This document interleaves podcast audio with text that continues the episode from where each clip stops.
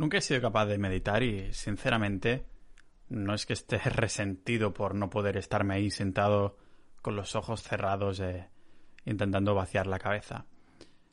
Y bueno, es que yo lo hago cada vez que, tengo instalado Instagram en el móvil, ¿no? Porque siempre me lo estoy sacando constantemente. O sea, si publico algo que es muy a menudo, lo desinstalo y así me olvido de los tics esos que, que te pillan, ¿no? ¿Y por qué no estoy resentido de no poder seguir un hábito que todo Dios, como es meditar, dice ser tan bueno y que todos los gurús hacen? Pues porque tal vez ayudará a algunas personas, pero no necesariamente hace falta este hábito, meditar como tal, para ser feliz o tener éxito, aunque algunas personas ah, sí que lo puedan incluir en su, en su lista. Lo que yo buscaba con mi intento de incorporar la meditación era esa paz mental que, que perdimos desde que los smartphones se convirtieron en una, como dice Elon Musk, una extensión de nuestro cerebro, ¿no? Siempre llevamos los smartphones encima y desde entonces, desde el día que tenemos el móvil en el bolsillo, el aburrimiento se muere. Ha muerto el aburrimiento por tener teléfonos encima nuestro. Y quería incorporar otra vez algo que me hiciera dejar las estructuras detrás para, bueno, para que la mente divagase al menos durante un rato cada día. Una opción era taparme el orificio derecho de mi nariz y respirar por el izquierdo que como os comenté en el episodio de Cierra la maldita boca o Cierra la boca o algo así, eh, os comentaba un poco la ciencia y, el, y ese yoga, nadi, shodhama que han demostrado que respirar de esta manera, según en qué orificio, impulsa la, la creatividad. Pero hombre, no tendría mucho sentido respirar por un agujero mientras estás haciendo cosas en pantallas, esperando que de pronto te fluyan las ideas, como si fuera la, la píldora mágica y la solución a todo. Hay otros que sí lo intentan, pero aparte de, de inspirar oxígeno, también le ponen ahí algo extra de polvo blanco al, al que inhalar, así que también sude de probarlo completamente, ¿vale? La otra opción era buscar una actividad que me hiciera dejar el móvil atrás ah, y, bueno, supongo que por esto topego la meditación, pero me recordó a, al hecho de correr como forma de cardio. Si alguien piensa en cardio o hacer ejercicio, piensa en correr primero y después tal vez ir al gimnasio. Si alguien piensa, por su lado, en calmar la mente, pues piensa en meditar. Y en ninguno de los dos casos he podido adoptarlo como hábito porque odio hacer ambas cosas. Me parece muy poco dinámico todo. Pero adivinad que ah, no es la única manera de hacerlo. Correr no es la única manera de hacer ejercicio cardiovascular y meditar no es la única manera de ah, vaciar la cabeza. Personalmente soy un apasionado de las sinergias por, bueno, por muy sutiles que sean, como por ejemplo leer mientras me toca el sol en la calva o saltar a la cuerda mientras escucho un podcast y, y desde hace un tiempo también estirar el cuerpo mientras desconecto del día antes de dormir y como excusa también para no mirar las pantallas. Los estiramientos fue la actividad que encontré que me, me ayuda, ayudaron más a vaciar la mente durante 30 minutos cada noche antes de ir a dormir, como a wind down, como dicen en inglés, ¿no? Calmar las cosas, las revoluciones. esto de estirar la volví a retomar después de que en Sociedad Ninja, la comunidad del podcast, que además también tenemos episodios del podcast premium, empezáramos el club de lectura para votar y leernos juntos un libro y comentarlo pasado un mes, ¿no? Nos ponemos uno o dos libros como mucho y, y entonces pues nos damos un tiempo y después hacemos una llamada y, lo comentamos, ¿no? Después del, del mes hicimos... el primero que hicimos fue hábitos atómicos y después del mes hicimos una llamada de unas cuantas personas para comentarlo y también grabarlo para el resto que no, no pudo asistir. Pero después de este primer libro pensé que sería una buena excusa hacer un capítulo como el que estoy haciendo hoy sobre los hábitos porque realmente me dio que pensar. Tengo la sensación que, que siempre he leído demasiado rápido, como si tuviera prisa para terminar el libro desde que abro la primera página. Con esto puedo hacer un, un poco como lo que aprendí de Derek Sivers, que es, bueno, tener una excusa para hacer resúmenes y, y realmente aprender lo que, lo que se lee cuando se lee algo de no ficción. De lo contrario, solo me quedo con lo más anecdótico o, o con lo que mi cerebro quiere, quiere retener.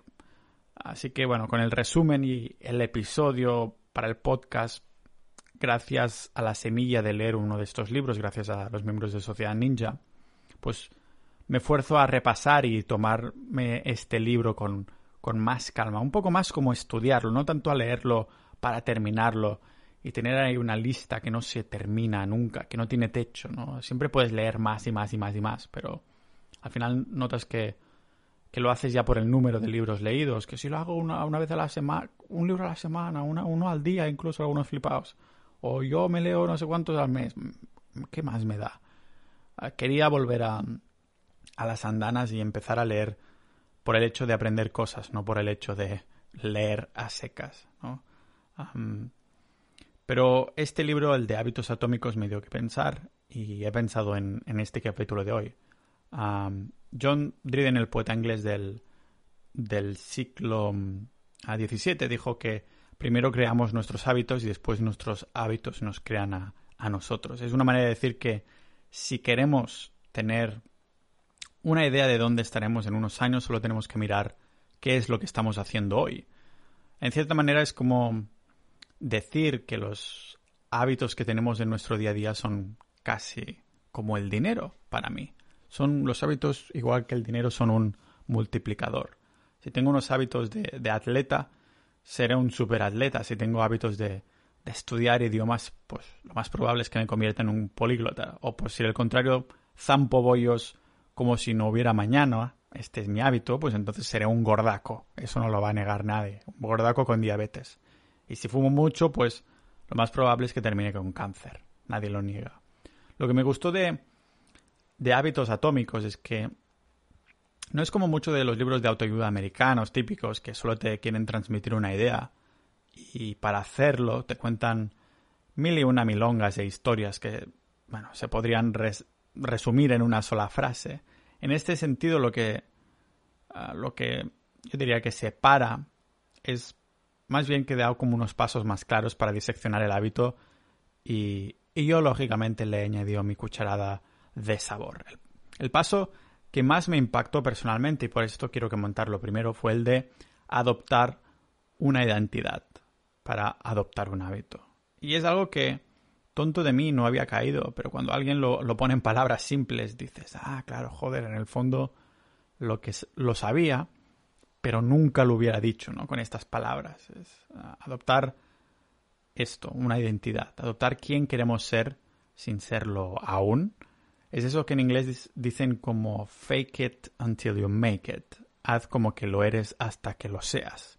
Es mucho más fácil ponerlo en perspectiva si pensamos en, en qué hábitos tendría el tipo de persona que yo quiero ser en el futuro. En el futuro, que ah, me quiero poner, mm, yo qué sé, me quiero poner tope de mazao, pues ¿qué haría un mazao? ¿Qué haría un atleta hoy, no? O más bien, ¿cómo viviría un atleta o cómo viviría un culturista hoy día? Esto es algo que me había dicho un amigo en uno de los episodios del podcast. Vive como un atleta para parecerte a uno. Y no sé vosotros, pero me parece que los atletas desnudos están bastante, yo qué sé, supongo que, que mazaos y buenos y yo quiero estar bueno desnudo, ya sabéis que es uno de mis propósitos cuando voy al gimnasio. Así, y bueno, la salud ya es un subproducto, ¿no? No, no. Era al revés, no sé, me da igual. Lo mismo, pero es si tenemos proyectos y ambiciones empresariales, por ejemplo. Tal vez no tengo negocios que me generen 5.000 o 100.000 euros al mes, que, como los que quiero, ¿no? Pero, ¿cómo viviría una persona que sí lo está haciendo o más bien que sí lo está creando. ¿Cómo creo que viviría yo si, si los estuviera haciendo o estuviera muy cerca de conseguirlo? Supongo que por esto los vídeos de YouTube de un día en la vida de un programador o un día en la vida de un millonario o de un piloto de avión o lo que sea, este tipo de, este de vídeos, pues acostumbran a tener buenas visitas porque deseamos sentirnos identificados o, o ver cómo vive una persona que a nosotros nos gustaría hacer uno de los comentarios que comentaba Joe Rogan. seguramente mi podcaster favorito, aunque confieso que he dejado de escucharlo desde que se ha ido Spotify y ya no cuelga los episodios en YouTube. comentaba que hay que vivir como si una maldita un maldito equipo de grabación documental te estuviera siguiendo todas las horas de tu día, ¿no? Ah, yo creo que puede llegar incluso a ser estresante, ¿no? Si tienes que vivir así y no te y te vas a sentir mal solo por ponerte una peli. El otro día me puse la, la peli esta de Tom Hanks que se que tiene un accidente de avión y se y termina en una en una isla de náufrago. Ah, no la habías visto nunca, aunque ya sabía un poco cómo iría, ¿no? Pero pensé, hostia, si ahora una, un equipo de grabación me estuviera siguiendo, me sentiría mal a no poder, porque no podría ni disfrutar un poquito de, de una película. Ah, no sé. En el caso del libro este, James Clear nos comentaba que quizás empezamos un hábito porque ese día estamos motivados, pero ya sabemos que esto de la motivación realmente es finita, la motivación es muy finita. Por esto mm, seguiremos con el hábito si se vuelve parte de nuestra identidad. ¿Cómo cojones hubiera podido publicar un episodio del podcast yo mismo cada dos días si no me hubiera sentido como un podcaster desde el día uno? Eso que decíamos de, de la identidad. Independientemente de las primeras escuchas, la bola de nieve se crea por esta adopción de la identidad y esto en sí mismo nos hará adoptar los, los hábitos de la, de la identidad que nos toque o más bien que queramos. En este caso, ya sea, yo qué sé, escribir, grabar, agendar entrevistas, editar y, publicar ahí como si fueras un poseso. Sientes las luces del estadio y los aplausos uh, de la audiencia, ¿no? Bueno, eso sí te imaginas que entrenas fútbol para ser un futbolista profesional. En el caso de un escritor o un podcast es, es ese vibe, ¿no? Esa que te hace sentir totalmente fundido en ese medio, en lo que sea que estamos haciendo en ese momento. Eso me lo comentaba Ceros Poker en la entrevista que le hice, que él le encanta estudiar el póker, que yo diría, yo le dije, usted si parece la parte más aburrida, ¿no? Pero él comentaba eso, ¿no? Que se imagina las luces del estadio, cómo actuará cuando esté jugando ya, gracias a esas horas de estudio. A mí lo que me ha ido bien para empezar a, creer que soy ese tipo de persona que quiero ser es precisamente eso, ¿no? Ponerme los zapatos, entre comillas, de, de la persona que quiero ser. Y cuando digo zapatos, lo puedo decir figuradamente, pero también literalmente. Algunos ponen el ejemplo de esa persona que quiere correr cada día y lo primero que hace la, mañana que se levanta, cualquier mañana, es ponerse las zapatillas al lado de la cama para ser lo primero que se va a vestir el día siguiente. Bueno, supongo que después de la ropa interior los pantalones, ¿no? Si no, es bastante difícil ponerse las zapatillas. Claro, si te levantas, te pones las zapatillas, te miras al espejo y vas vestido de runner, yo personalmente me sentiría como un gilipollas si no me fuera inmediatamente a correr. En mi caso, ha sido, en el hecho de los proyectos online, ha sido todos estos años yendo cada mañana a una cafetería a trabajar o, más que en casa de mis padres con el café y el portátil, es más bien ir a la cafetería. Es por esto que otro paso de adoptar los hábitos sería hacerlo obvio. o sea, hacer obvio que hemos adoptado esta cierta identidad y hábito. Yo de algún modo ya solo asocio al café a ser productivo y cuando tengo el café y el ordenador portátil sé que es workflow time, pero también porque es algo como muy específico, ¿no? Sé que es a la primera hora de la mañana, justo cuando me ponen ahí la taza de café al lado, y por esto las señales visuales hacen que el cerebro se active de, esta manera, justo como decíamos con el tema de ponerse las zapatillas a la primera hora de la mañana. Esto ah, me recuerda bastante a los típicos propósitos de año nuevo, de bajar de peso, ganar más dinero, seducir a la futura madre de mis hijos, ¿no? Ah, ¿Por qué casi todo Dios falla? Pues porque no son objetivos específicos. Es mucho más cuantificable si decimos, vale, quiero tener un Bitcoin para finales del año, ¿vale? Y aunque el precio vaya subiendo de vez en cuando, pues al menos sabes en lo que te tienes que centrar, que en este caso sería acumular y destinar una parte del sueldo mensual a esta meta. O vale, quiero ganar 5 kilos de masa muscular en 7 meses, pues hacemos una división una regla de 3 y ahora ya tenemos una manera de medir el progreso que tenemos que hacer en el gimnasio de peso corporal. El problema con, ya no los propósitos de Año Nuevo, pero de los objetivos o metas en general, ah, es que son muy atemporales, ¿no? O sea, bajar de peso, muy bien. ¿Y después qué? Es por esto que adoptar una identidad y un hábito que sea obvio cobra todo el sentido del mundo. Vamos, que ah, los objetivos son una mierda y en vez de esto lo que tenemos que hacer es crear sistemas. Esto es lo que nos comenta un poco el, el libro de hábitos atómicos. Sistemas que nos permitan sostener nuestro estilo de vida a largo plazo. Y muy bien, Pau, qué fácil es decirlo, ¿eh? Pero fijémonos que ah, si encontramos ahora mismo un trabajo, porque lo necesitamos, ¿vale? Que nos obliga a levantarnos a las 5 de la mañana y, y que si no nos apetecen nos echan, como en todos los trabajos, pues el 99% de las veces, de las personas, serán capaces de adoptar este nuevo hábito instantáneamente, el primer día de trabajo, aunque las, las primeras semanas el cuerpo te duela porque no has dormido suficientes horas o cosas así, pero lo harás desde el día uno. ¿Por qué es tan fácil entonces? Aunque sea un coñazo, pero ¿por qué es fácil que el hecho de hacerlo, no que te sea fácil físicamente o mentalmente? Pues porque es muy obvio. Y si no, y si no me crees, pues uh, que se intenta comprar algo con la, con la cuenta bancaria vacía, si, si crees que esto no es obvio. Por, uh, por esto cuando tenemos un motivador externo que es tan potente como el tener o, o no un empleo, un sueldo, pues el hábito se adquiere al instante, al, desde el primer día. Pero claro, a la mayoría nos interesan los hábitos a nivel personal para ser ese tipo de, de personas que, que, queremos ser dentro de unos años. Si de pronto algo nos ha, nos ha empezado a motivar un montón, a lo mejor se puede alcanzar, bueno, un nivel parecido como con tener ese empleo que nos fuerce a tener un, un hábito porque si no nos echan a la puta calle, ¿vale? Por ejemplo, los primeros meses de ir al gimnasio, personalmente, y seguro que a muchos le pasan, que van con mucha motivación, pues no había nadie que me parase, ¿no? Me, levantaba primero de la mañana y era lo primero que hacía. Dejar lo chungo hecho, ir al gimnasio porque tenía una motivación de caballo. Bueno, no sé si los caballos tienen uh, motivación. Los camellos seguro que sí, ganar mucha pasta, ¿vale?